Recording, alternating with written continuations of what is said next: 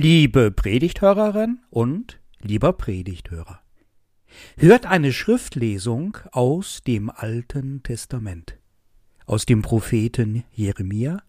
Es ist das 23. Kapitel ab Vers 16. So spricht der Herr Siebaoth. Hört nicht auf die Worte der Propheten, die euch Weissagen.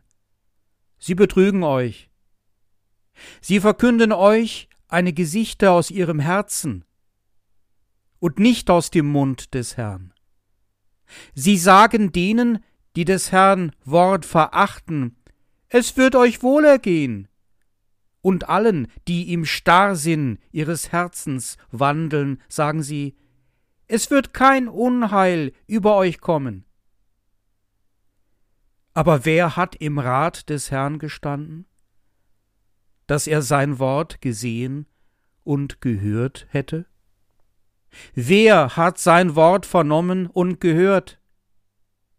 Siehe, es wird ein Wetter des Herrn kommen, voll Grimm und ein schreckliches Ungewitter auf den Kopf der Gottlosen niedergehen. Und des Herrn Zorn wird nicht ablassen, bis er tue und ausrichte, was er im Sinn hat. Zur letzten Zeit werdet ihr es klar erkennen. Ich sandte die Propheten nicht, und doch laufen sie. Ich redete nicht zu ihnen, und doch weissagen sie. Denn wenn sie in meinem Rat gestanden hätten, so hätten sie meine Worte meinem Volk gepredigt um es von seinem bösen Wandel und von seinem bösen Tun zu bekehren. Bin ich nur ein Gott, der nahe ist? spricht der Herr, und nicht auch ein Gott, der ferne ist? Meinst du, dass sich jemand so heimlich verbergen könne, dass ich ihn nicht sehe? spricht der Herr. Bin ich es nicht, der Himmel und Erde erfüllt, spricht der Herr. Ganz aktuell. Ich erlebe diesen heutigen Bibeltext als ganz aktuell, irgendwie zeitlos. Das zeichnet die ganze Bibel für mich aus, diese Worte in ihr und Geschichten und Traktate sind so merkwürdig aktuell, ganz zeitlos. Und ihre hohe Bedeutung gilt heute noch, obwohl Teile der Bibel fast 3000 Jahre alt sind und selbst die jüngsten Teile noch dem Altertum angehören. Jeremia war ein Prophet, und er war es nicht gerne. Aber langsam. Zuerst einmal, was war das überhaupt, ein Prophet des Alten Testamentes?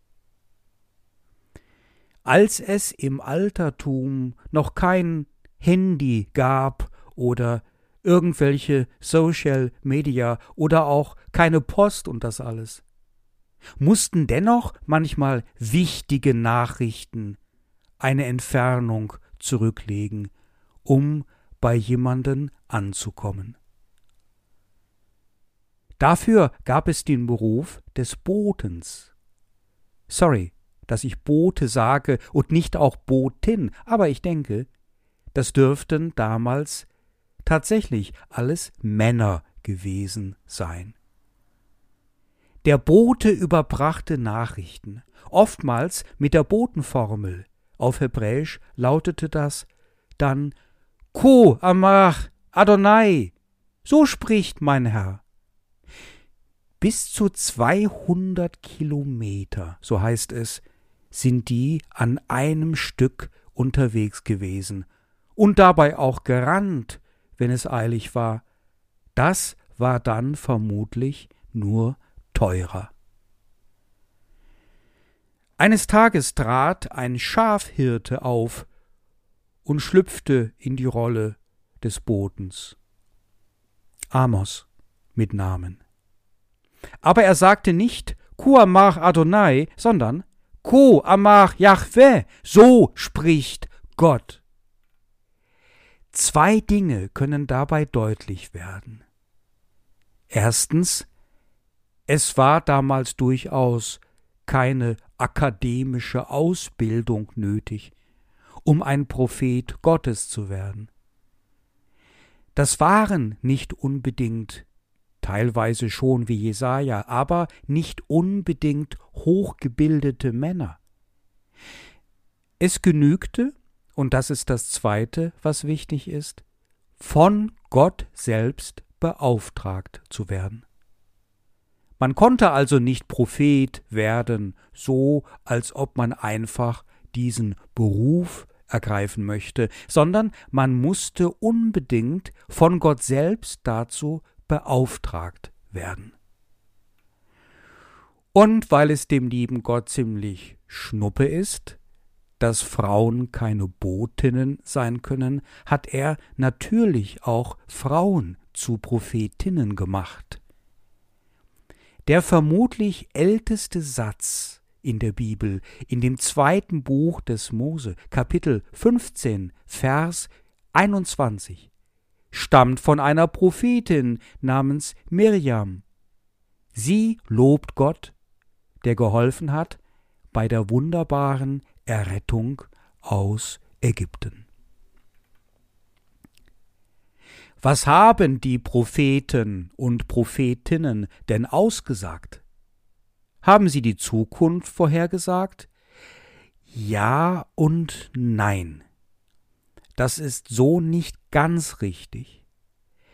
Die Propheten haben in erster Linie Aussagen getroffen über das Schicksal des Volkes Israel, aber dies niemals losgelöst von der Beziehung zu Gott, welcher nach der Bibel ein Bündnis mit Israel geschlossen hatte. Die Aussagen der Prophetinnen beschreiben also das Verhältnis zwischen den Menschen und Gott hinsichtlich der Geschichte. Die Prophetie ist mehr ein Hervorsagen als ein Vorhersagen. Prophetentum ist keine Astrologie.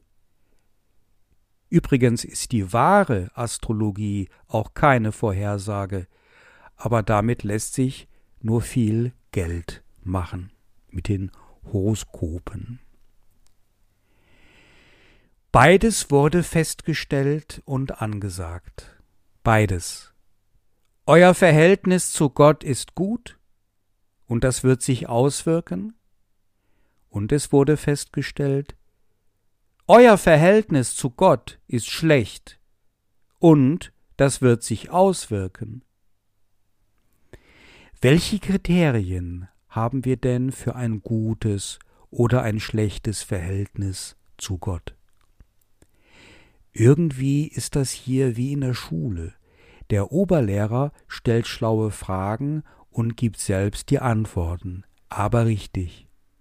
Ob die Menschen gut tun oder schlecht tun, kann beurteilt werden an ihrem Verhalten gegenüber den Geboten Gottes. Allen voran den berühmten zehn Geboten, wie du sollst nicht töten oder du sollst den Feiertag heiligen.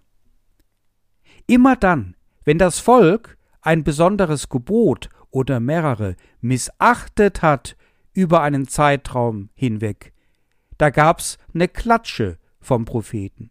Und immer dann, wenn das nicht der Fall war, sondern das Gegenteil, viel Lob aus prophetischem Mund und die Verheißung, dass sich gut zu tun auch lohnt.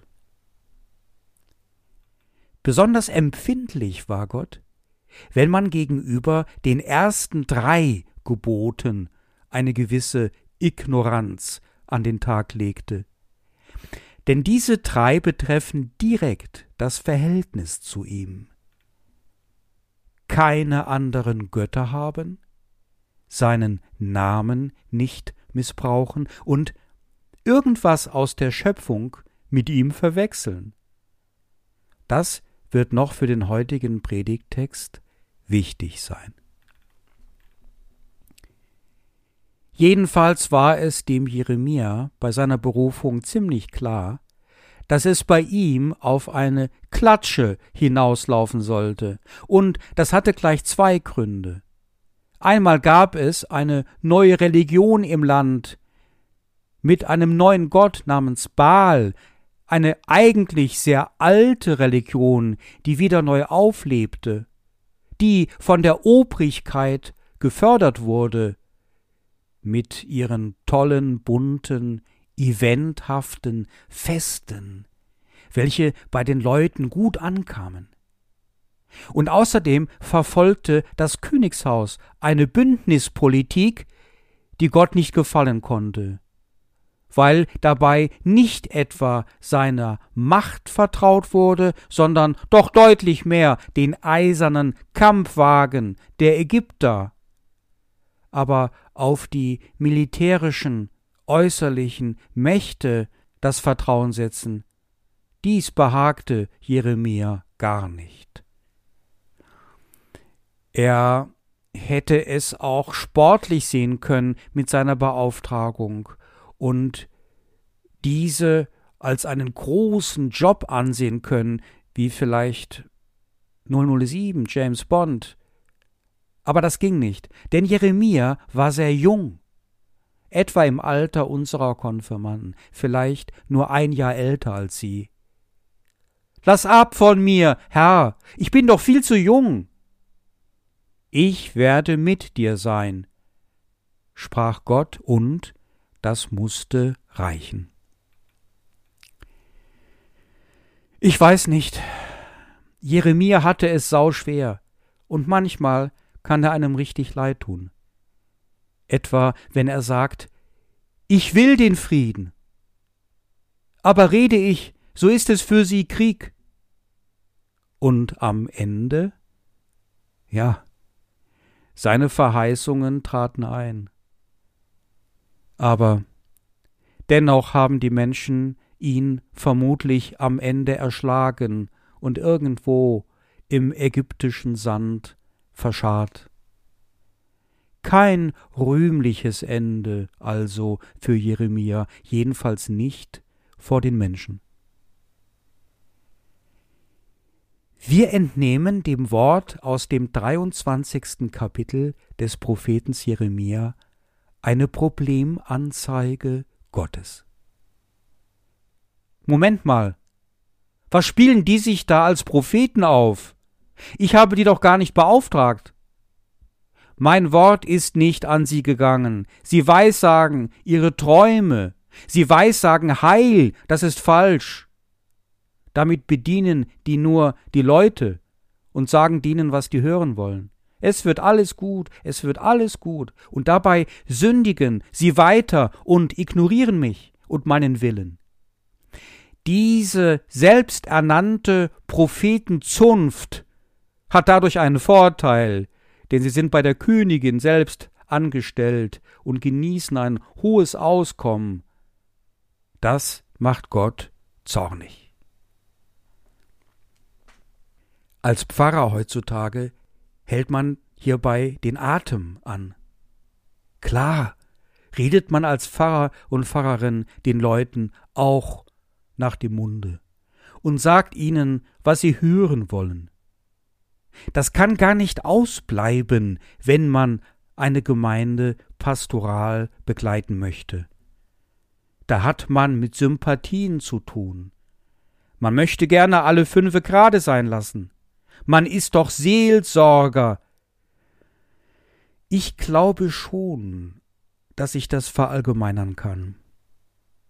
Gerne sind wir bereit, ein zugewandtes, menschenfreundliches Wort Gottes zu sagen.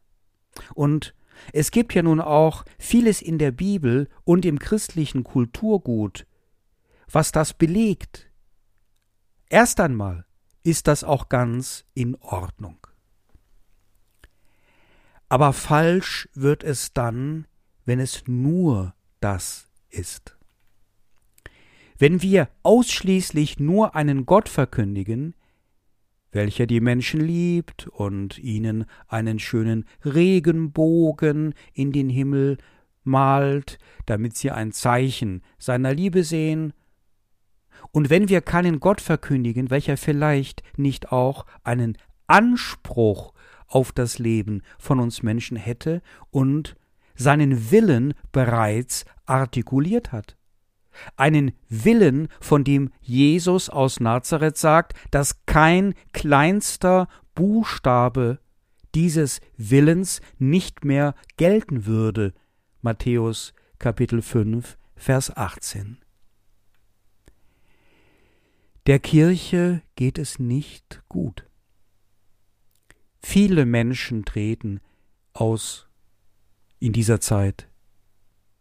Die Kirche muss ihre Gemeindestruktur größer machen, weil sie eigentlich kleiner wird. Kleiner an Mitgliedern, Wirkmächtigkeiten, kleiner an Einfluss und an Geld. Aber dies darf uns nicht dazu verleiten, die anspruchsvolle Erwartung Gottes an uns Menschen zu ignorieren und seinen Willen zu missachten tolle Gottesdienste zu feiern, ausschließlich als Events mit super Musik und menschenfreundlicher Predigt und eine klasse Stimmung ist das heute wieder gewesen. Und anschließend bleibt doch bitte zusammen, wir haben eine Verköstigung. Es sind beide Seiten, die vorkommen müssen. Und sie dürfen vorkommen. Und Schlecht ist es, wenn man lediglich auf die Fetenstimmung schielt und auf die Adrenalin gesteuerten Höhepunkte mit erlebnishungrigen Menschen, für die Gott eventuell eine Formel ist zur Steigerung ihres persönlichen Lebensgefühls und die eventuell auch völlig gleichgültig sind gegenüber der Frage, ob dieses persönliche Leben Gott gefällt oder nicht? Hier muss man zu unterscheiden lernen. Und es ist von dem Pfarrer und der Pfarrerin übrigens auch von der Kirchenleitung und der Kirchensynode einzufordern, dass es eine Verkündigung gibt für den christlichen Glauben mit beiden Gesichtern Gottes. Und zwar dies aus seelsorgerlichen Gründen. Ich werde das nie vergessen. Ein von mir und vielen anderen Leuten auch sehr geschätzter Professor für Seelsorge, Gerd Hartmann, sagte einmal den folgenden Satz. Aus seelsorgerlichen Gründen müsst ihr in diesen Tagen den Menschen konfrontierend gegenübertreten. Ein weises Wort aus seelsorgerlichen Gründen, nicht nach dem Munde reden. Dem Jeremia hätte es gefallen. Denn da ist viel mehr zu gewinnen als ein geiler Event. Der wird irgendwann vergessen sein. Gewonnen werden kann viel mehr. Die Erkenntnis der eigenen Sünde und gleichzeitig die Erkenntnis eines dich liebenden Gottes und damit die eigene Bereitschaft, das eigene Verhalten zu ändern und zu verbessern.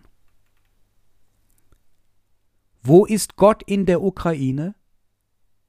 Also langsam kann ich diesen Satz nicht mehr hören. Entschuldigung nicht mehr hören angesichts des fünften Gebotes, du sollst nicht töten. Zweites Buch Mose, Kapitel 20, Vers 13. Hat Gott nicht schon was getan für die Ukraine? Indem er den Menschen dieses Wort in die Herzen schrieb. Ja, das könnte Gott selbst sagen. Ich will den Frieden aber rede ich, so ist es für sie Krieg. Jeremia spricht, so spricht Gott. Bin ich nur ein naher Gott? Bin ich nicht auch ein ferner Gott? Bin ich nicht der ich bin, der ich für mich sein will? Sagt ihr mir, wie ich sein soll?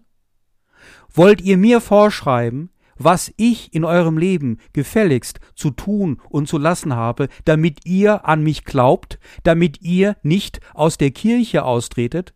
Vielleicht ist es mir egal, ob ihr aus der Kirche austretet. Und doch, und darin liegt eine Verheißung, bleiben wir ihm immer erreichbar. Wir ihm, wenn auch nicht er uns. Denn sofort im Anschluss danach kommt, Jeremia spricht, Gott spricht, aber wenn ich nahe sein will, bin ich ganz nah. Bin ich doch überall, bin ich doch der, der Himmel und Erde erfüllt. Glaube nicht, Mensch, du könntest mir entkommen. Du könntest dich verstecken in deinen tollen sozialen Nischen, in deinem tollen Erfolg, einbuddeln in deinem Geld wie Dagobert Duck. Ich finde dich überall.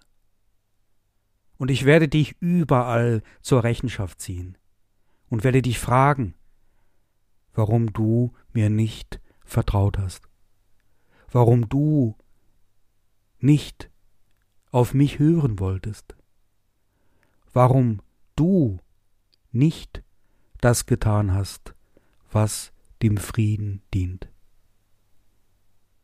Du kannst dich vor mir nicht verstecken, Mensch, so mache dich auf etwas gefasst. Worauf dürfen wir uns denn, müssen wir uns gefasst machen? Ich persönlich kann es mir nicht anders vorstellen, als dass am Ende beides ist. Das Nahe und das Ferne. Eine große Liebe und ein großes Bedauern. Und der Frieden Gottes, welcher höher ist als alle menschliche Vernunft, er bewahrt unsere Herzen und Sinne in Jesus Christus. Amen.